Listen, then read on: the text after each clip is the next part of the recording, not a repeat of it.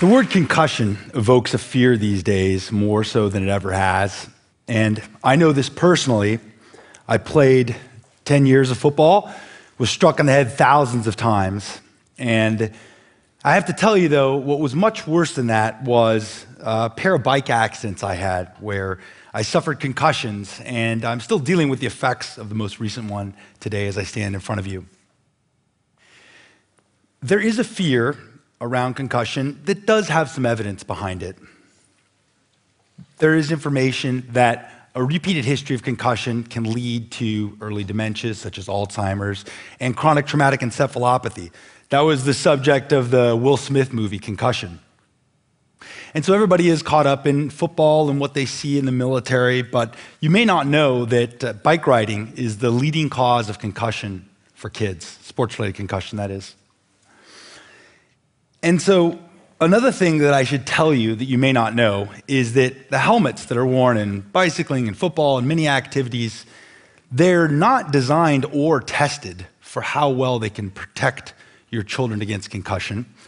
And they're, in fact, designed and tested for their ability to uh, protect against skull fracture. And so I get this question all the time from parents, and they ask me, would you let your own child play football? Or should I let my child play soccer? And I think that as a field, we're a long way from giving an answer with any kind of confidence there. So I look at that question from a bit of a different lens. And I want to know how can we prevent concussion? Is that even possible? And most experts think that it's not. But the work that we're doing in my lab is starting to reveal more of the details around concussion so that we can have uh, a better understanding. The reason we're able to prevent skull fracture with helmets is because it's pretty simple, we know how it works. Concussion's been much more of a mystery. So, to give you a sense of what might be happening in concussion, I want to show you the video here that you see when you type in to Google, what is a concussion? The CDC website comes up, and this video essentially tells the whole story. What you see is the head moves forward, the brain lags behind, then the brain catches up and smashes into the skull. It rebounds off the skull and then proceeds to run into the other side of the skull. And what you'll notice is highlighted in this video from the CDC, which I'll note was uh, funded by the NFL, is that the uh, outer surfaces of the brain, where was to have smashed into the skull looks like it's been damaged or injured. So it's on the outer surface of the brain. And what I'd like to do with this video is to tell you uh, that there are some aspects that are probably right, indicative of what the scientists think happens in concussion, but there's probably more that's wrong with this video. So, uh, one thing I do agree with, and I think most experts would, is that the brain does have this dynamics. It does lag behind the skull and then catch up and move back and forth and oscillate. That, that we think is true. However, the amount of motion you see in the brain in this video uh, is, is probably not right at all. The, there's very little room in the cranial vault, only a few millimeters, and it's filled uh, entirely with cerebral spinal fluid, which acts as a protective layer. And so uh, the brain as a whole probably moves very little inside the skull. The other uh, problem with this video is that the brain is shown as a kind of rigid whole as it moves around, and that's not true either. Your brain is one of the softest substances in your body, and you can think of it kind of like jello. So, as your head is moving back and forth, your brain is twisting and turning and contorting, and the tissue is getting stretched. And so, most experts, I think, would agree that concussion is not likely to be something that's happening on this outer surface of the brain, but rather it's something that's much deeper towards the center of the brain. Now, the way that we're approaching this problem to try to understand the mechanism of concussion and to figure out if we can prevent it is we are uh, using a device like this. It's a mouth guard. It has sensors in it that are essentially the same that are in your cell phone accelerometers, gyroscopes, and when someone is struck in the head, it can tell you how their head moved at uh, 1,000 uh, samples per second. The principle behind the mouth guard is this it fits onto your teeth. Your teeth are one of the hardest substances in your body, so it rigidly couples to your skull and gives you the most precise possible measurement of how the skull moves. People have tried other approaches with helmets. We've looked at other sensors that go on your skin, and uh, they all simply move around too much. And so we found that this is the only reliable way to take a good measurement. So now that we've got this device, we can go beyond studying cadavers because you can only learn so much about concussion from studying a cadaver. And we want to learn and study live humans.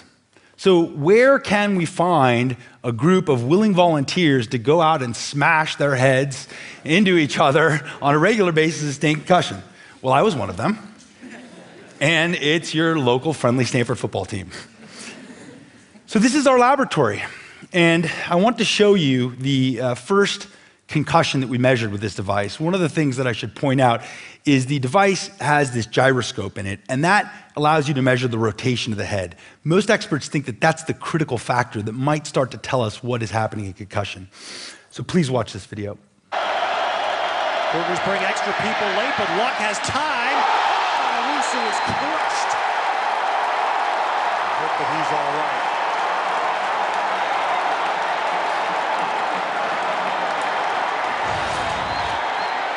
Top of your screen, you'll see him come on just this little post out, get separation, safety. And here it comes at you in real speed. You'll hear this. A hit delivered by Case. Sorry, three times is probably a little excessive there, but you get the idea. So when you look at just the, the film here, pretty much the only thing you can see is he got hit really hard and he was hurt. But when we extract the data out of the mouth guard that he was wearing, we can see much more detail, much richer information.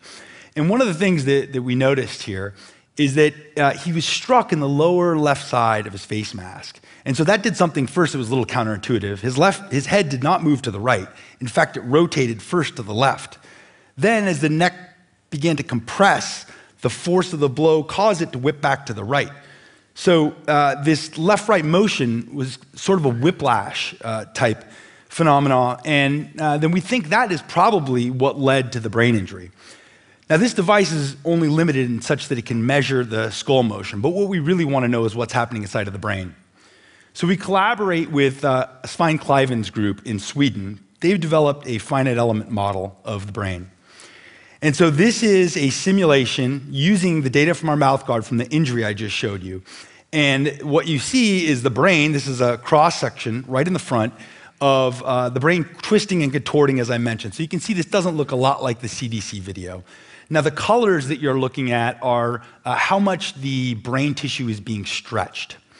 And so the red is 50%. That means the brain has been stretched to 50% its original length, the tissue in that particular area. And the main thing I want to draw your attention to is this red spot. So the red spot is very close to the center of the brain. And relatively speaking, you don't see a lot of, of colors like that on the exterior surface as the CDC video showed. Now, to explain a little more detail about uh, how we think concussion uh, it might be happening, one thing I should mention is that we and others have observed that a concussion is more likely when you're struck and your head rotates in this direction. Uh, it, this is more common in sports like football, but this seems to be more dangerous. So, what might be happening there? Well, one thing uh, that you'll notice in the human brain that is different than other animals is we have these two very large lobes. We have the right brain and the left brain. And uh, the key thing to notice in this figure here is that right down the center of the right brain and the left brain, there's a large fissure that goes deep into the brain. And in that fissure, which you can't see in this image, you'll have to trust me, there is a fibrous sheet of tissue. It's called the falx. And it runs from the front of your head all the way to the back of your head. Uh, and it's quite stiff. And so, uh, what that allows for is when you're struck and, and your head rotates in this left right direction, forces can rapidly transmit right down to the center of your brain. Now, what's there at the bottom of this fissure? It's the wiring of your brain. And in fact, this uh, red bundle here at the bottom of that fissure is the single largest fiber bundle that is the wiring that connects the right and left sides of your brain. It's called the corpus callosum. And we think that this might be one of the most common mechanisms of uh, concussion, and that as the forces move down, they strike the corpus callosum. It causes a dissociation between your right and your left brain and could explain some of the symptoms of concussion. this finding is also consistent of what we've seen in this brain disease that I mentioned, chronic traumatic encephalopathy.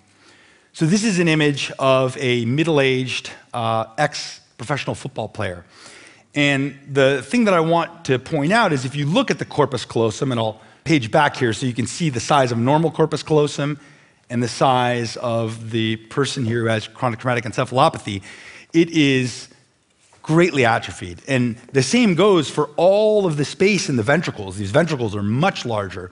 And so all of this tissue near the center of the brain has died off over time. So what we're learning uh, is indeed uh, consistent.